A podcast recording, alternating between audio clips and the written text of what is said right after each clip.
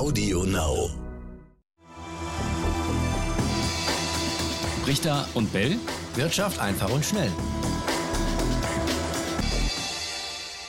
Und damit herzlich willkommen zu einer neuen Folge Brichter und Bell Wirtschaft einfach und schnell. Raimund Brichter wieder telefonisch zugeschaltet. Grüß dich, Raimund. Ich äh, habe gehört, du hast die Küche gerade sauber gemacht? Und wie? Wie ein Wirbelwind bin ich da durchgefegt. Nur fegen konnte ich noch nicht. Oh. Aber das wird danach gemacht. Okay, dann bist du also geistig total bereit Ja. jetzt für diese neue Folge von unserem Podcast. Selbstverständlich. Äh, nach so einer anspruchsvollen Tätigkeit. Aber auch nach so einer Woche, oder? Äh, du, du hast letztens gesagt, äh, der DAX, das ist ähm, Provinzindex, glaube ich, hast du gesagt. Ähm, hat gar nicht so eine Aussagekraft. Trotzdem müssen wir drüber reden, denn der hat einiges von seinen Verlusten wieder reingeholt. Vergangene Woche, es ging Ja. richtig, richtig doll nach oben, wo es hieß, 90-prozentiger Schutz durch diesen Impfstoff von BioNTech äh, und Pfizer.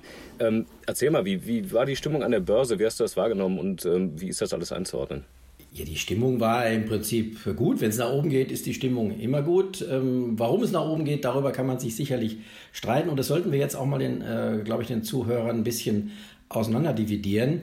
Ähm, du weißt ja zum einen, DAX okay, ich habe ihn als Provinzindex ein bisschen abfällig bezeichnet, aber er ist tatsächlich nicht der führende, sondern der führende, ihr wisst da draußen, äh, ist der S&P 500 in Amerika. Und äh, was die reine Meldung von BioNTech und Pfizer anbelangt, muss ich einige vielleicht enttäuschen. Auf diesen Markt hatte das überhaupt keine Auswirkung.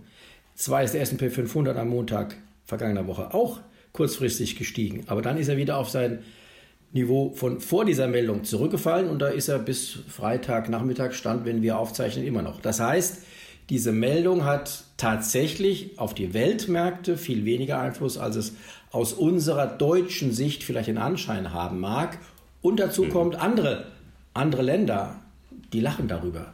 China zum Beispiel, die haben schon längst einen Impfstoff. Man kann sich darüber streiten, ob der so gut sein wird wie der von äh, BioNTech. Das wissen wir auch nicht, wie der wird. Das ist ja auch nur eine, eine, eine Studie, die da jetzt in Auftrag gegeben wird, eine neue. Aber die Chinesen impfen schon längst.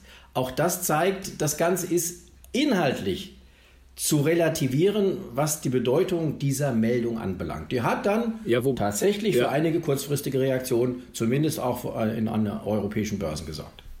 Aber muss man auch dazu sagen, 90-prozentiger Schutz. Man weiß nicht, was die Chinesen für einen Schutz äh, vorbringen. Genau. Ich glaube, aus die- Russland hieß es irgendwie 93 Prozent. Also das macht dann schon einen Unterschied, wenn ein deutsches Unternehmen äh, zusammenarbeitet mit einem äh, US-Amerikaner so eine Meldung raus. Ja, aber der 90-prozentige Schutz ist ja noch nicht gesichert. Ne? Sie wollen ja weitere Studien machen. Und äh, Sie sagen jetzt, ja, nach bisherigen Ergebnissen ist das so, ja.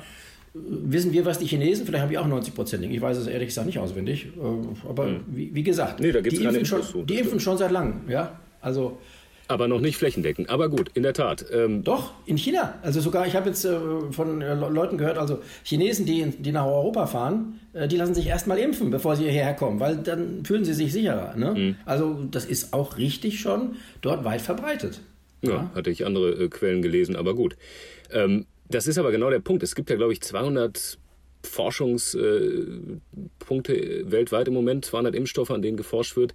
Ähm, das heißt, es wird jetzt nicht jedes Mal, wenn es äh, gute Neuigkeiten gibt, äh, wie jetzt in diesem Fall solche Freudensprünge an der Börse geben. Du sagst es und genau das ist mein Punkt. Lasst euch bitte nicht von diesen Meldungen, die dann angeblich irgendwas Tolles bewirken oder auch Negatives bewirken, ins Boxhorn jagen. Nochmal, wir haben hier schon Ende August, Anfang September gerade, kurz bevor die Korrektur anfing, davon gesprochen, es ist Zeit für eine Korrektur. Sie kam dann am 2. September die erste Welle und dann im Oktober die zweite Welle. Und das ist schon wieder ausgebügelt. Jetzt durch, äh, durch angeblich die Wahlen, darüber haben wir letztes Mal gesprochen, auch das war nur, eine, nur ein Anlass, ein Aufreger vielleicht, aber äh, sicherlich nicht der Grund. Und jetzt durch diese äh, möglicherweise diese Biontech-Meldung. Also was ich damit sagen will, ist, die Börsen führen ein Eigenleben. Sie waren korrekturbedürftig, haben jetzt korrigiert und jetzt ist es vorbei. Und dass dann irgendwie Meldungen kommen, die das dann äh, bewirken, angeblich, das ist auch klar. Das kennen wir. Ja, Mehr ist aber nicht geschehen. Genau, in der Tat. Wobei es augenscheinlich war am Montag, wie es da massiv hochging, 6% im DAX, das kommt ja tatsächlich dann nicht von ungefähr. Ja, genau. Dazu wollte ich auch noch mal was sagen, wie es zu dieser Börsenreaktion zumindest in einigen Bereichen oder Märkten gekommen ist. Es ist so an den, an den Börsen, dass es hier, dass hier viel spekuliert wird. Ich glaube, darüber sind wir uns einig. Da haben wir auch schon oft drüber gesprochen. Es sind nicht nur die Anleger, die Aktien kaufen und dann hoffen, dass die Kurse steigen und dann auf Jahre Sicht, auf äh, Jahre, auf Sicht von Jahren liegen lassen. Nein, es sind tatsächlich hier auch große Spekulanten, äh, große Unternehmen, äh, große ähm, Finanzplayer unterwegs, die machen Folgendes. Die spekulieren oder setzen nicht darauf, dass gewisse Aktien steigen oder fallen oder ganze Märkte steigen oder fallen. Das gibt es auch. Man kann aber auch darauf setzen, dass sich nur entweder eine Aktie besser als eine andere entwickelt oder auch ein ganzer Aktiensektor besser entwickelt als ein anderer. Dann ist es egal, ob die Kurse insgesamt steigen oder fallen. Ich gewinne dann, wenn ich Recht behalte. Wenn zum Beispiel die Aktie, auf die ich gesetzt habe, dass sie sich besser entwickelt, dass die sich dann tatsächlich besser entwickelt, also weniger fällt im Falle von fallenden Kursen, als die Aktie, die ich als schlechter ähm, von vornherein eingestuft habe. In diesem Fall war es so, dass viele ähm, große Spekulanten darauf gesetzt haben, dass die Corona-Gewinneraktien, über die haben wir ja hier häufig diskutiert, zum Beispiel Internet und so weiter, dass die sich einfach besser entwickeln werden als diejenigen Aktien, ähm, die unter Corona besonders leiden, Fluglinien ähm, äh, und äh, anderes. Das haben wir mhm. auch schon häufig besprochen. Und dann ist es egal, wenn ich so eine Wette eingehe, ob insgesamt die Kurse steigen oder fallen. Auch in, äh, selbst in einem neuen Corona-Crash kann ich davon ausgehen, dass die Aktien, über die wir hier geredet haben, äh, die Corona-Gewinner, dass die zumindest in diesem Fall weniger stark leiden als die anderen. Und das haben viele gemacht. Ich will es mal an einem Beispiel nur aus unserem Bereich nennen, hier DAX und MDAX, wo wir häufig drüber reden. Also nehme ich die ähm, HelloFresh, diese, diese Aktie, äh, Quatsch, nicht HelloFresh, Delivery Hero heißen die, die ja. jetzt im DAX sind, ne, die, die eben von äh, Corona profitieren, weil sie ja Essen ausliefern. Nehme ich die und setze darauf, dass sie sich besser entwickelt als zum Beispiel die Lufthansa, die ja unter Corona zu leiden hat. So, solche Wetten waren in großem Stile am Markt unterwegs.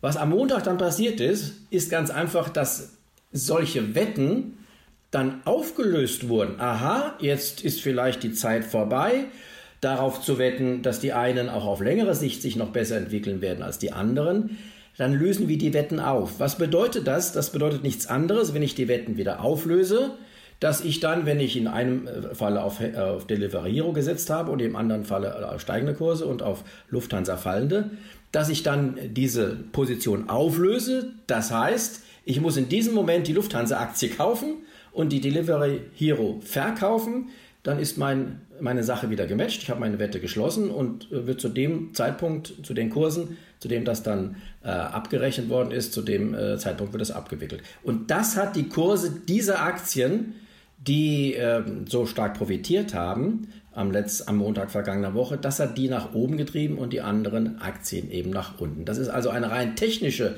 Sache gewesen und hat auch irgendwie nicht mittel- oder langfristig was damit zu tun, dass jetzt äh, wirklich äh, die Aktien auch tatsächlich besser laufen werden. Aber solche Wetten wurden einfach ähm, geschlossen, wurden dicht gemacht und deswegen kam es zu diesem, dieser horrenden Auswirkung. Und im DAX natürlich, da sind mehr Aktien vertreten, die eher leiden unter äh, Corona als, als Aktien, die unter, die unter Corona gewinnen. Hm. Und deswegen hat das im DAX eine besonders starke Auswirkung gehabt.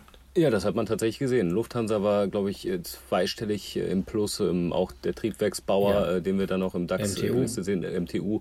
Ähm, ja, ja das, das, das ist dadurch zu erklären, sagst du. Genau, wobei halt Lufthansa, muss man sagen, jetzt nicht mehr im DAX ist, aber das wissen wir ja im DAX. Genau. Aber das ist das Prinzip, ne? Klar. Okay. Mhm. Wir hatten äh, vergangene Woche ähm, unabhängig davon äh, noch ähm, das Jahresgutachten der Wirtschaftsweisen, das ein bisschen besser ausgefallen ist. Äh, die Wirtschaftsaussicht, äh, die Entwicklung, als die Bundesregierung das eingeschätzt hat, 5,1 Prozent. Äh, minus heißt es da von diesen fünf Experten, die die Bundesregierung ja beraten. Ähm, etwas weniger als in der äh, großen Finanzmarktkrise 2008. Was heißt das jetzt, Raimund? Was, was fangen wir damit an, mit dieser Aussicht?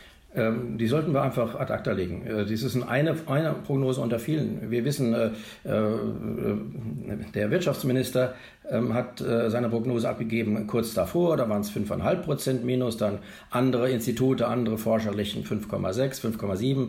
Also sagen wir so, zwischen 5,2 oder 3 und 6 Prozent sind die, sind die Prognosen augenblicklich als Minus für dieses Jahr in der deutschen Wirtschaft.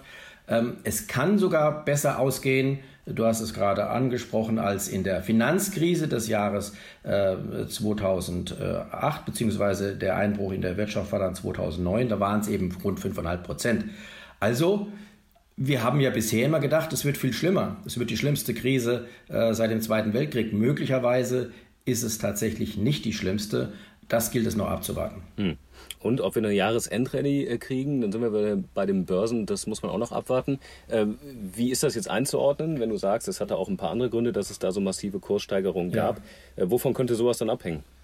Also wobei ich durchaus ähm, äh, zu denen gehöre, die die Jahresendrallye ähm, nicht nur für möglich halten oder durchaus auch für wahrscheinlich. Ähm, jetzt ist erstmal ein Zeitpunkt erreicht und darüber habe ich auch in der, in der Telebörse, in den Börsenschalten in der vergangenen Woche häufig gesprochen, in dem es mal wieder einen Rücksetzer geben muss nach einem so starken Anstieg wie in den äh, Wochen äh, seit Mitte Oktober, in den zwei Wochen seit Mitte Oktober. Ähm, so ein, äh, also Ende Oktober besser gesagt, pardon, so einen starken Anstieg, äh, der ver verlangt wieder danach, dass eine Korrektur kommt. Äh, aber eine kleine, einfach, dass das die Börsen atmen ein und aus. Das muss wieder verarbeitet werden. Das heißt, es wird jetzt erstmal aus meiner Sicht wieder zu einem Rücksetzer kommen, aber eine Jahresendrallye sehe ich dann durchaus kommen. Ähm, wir haben ja durch diese große Korrektur, die am äh, Anfang September angefangen hat und jetzt bis ähm, Ende Oktober ging, haben wir einen, einen Teil erstmal äh, der, der, ähm, der überbordenden Euphorie bereinigt das ist erstmal wieder ein gesundes Fundament, auf dem die Kurse jetzt wieder weiter klettern können aus meiner Sicht, wobei man sagen muss, es wird dann irgendwann möglicherweise im Frühjahr wieder zu einer nächsten Übertreibung kommen, dann mhm. kommt wieder die nächste Korrektur, da reden wir dann drüber. Okay, aber wenn du sagst, die Börsen führen ihr Eigenleben, äh, wie ist das dann zu begründen, dass es jetzt wieder steigen sollte? Vielleicht auch psychologisch einfach, dass man sagt, Jahresende, Jahresendrallye? Ja, ja. Klar. Ja, wie diese Begründungen, wie gesagt, die werden nachgeschoben. Wir haben doch im, im Falle der, der ähm, US-Wahl darüber geredet. Das war im Prinzip das schlechteste Ergebnis, was sich aus Börsensicht äh, im Vorhinein äh, hätte äh, man sich ausdenken können. Nämlich, dass es keinen, keinen klaren Sieger gibt. Und jetzt wurde das plötzlich umgedreht im Nachhinein, weil die Kurse gestiegen sind. Ach, das ist ja doch ganz gut für die Börse. Oder nimm, nimm die Corona. Wir haben, äh, wir haben darüber geredet bis Mitte Oktober, als, oder ähm, dann von Mitte Oktober, als es dann am Ende Oktober nach unten ging, haben wir darüber geredet, ja, Corona ist schuld, ist doch klar, die Zahlen steigen. Ja, diese, die Corona-Infektionszahlen sind weiter gestiegen, auch in den 14 Tagen, in denen der DAX 1500 Punkte zugelegen hat. Es hat nur niemanden interessiert. Also, du siehst daran, für beide Richtungen wird es im Nachhinein dann schon wieder irgendwelche Anlässe oder Möglichkeiten geben, das zu begründen. Aber die Börsen werden so reagieren, wie sie eben reagieren.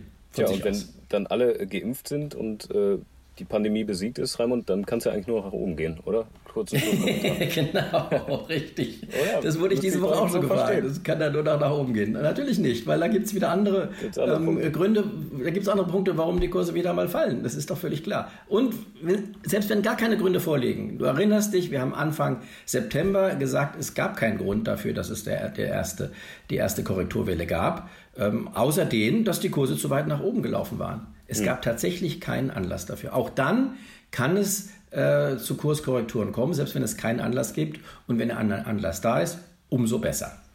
So, was sagt ihr da draußen? Ist das für euch auch so logisch und äh, macht das Sinn oder gibt es da noch ein paar Fragezeichen? Schreibt uns gerne. Brichter und bell.ntv.de ist die E-Mail-Adresse und dann freuen wir uns auf kommende Woche, wenn ihr wieder mit dabei seid. Jo, ciao, ciao. Bis zum nächsten Mal. Richter und Bell. Wirtschaft einfach und schnell.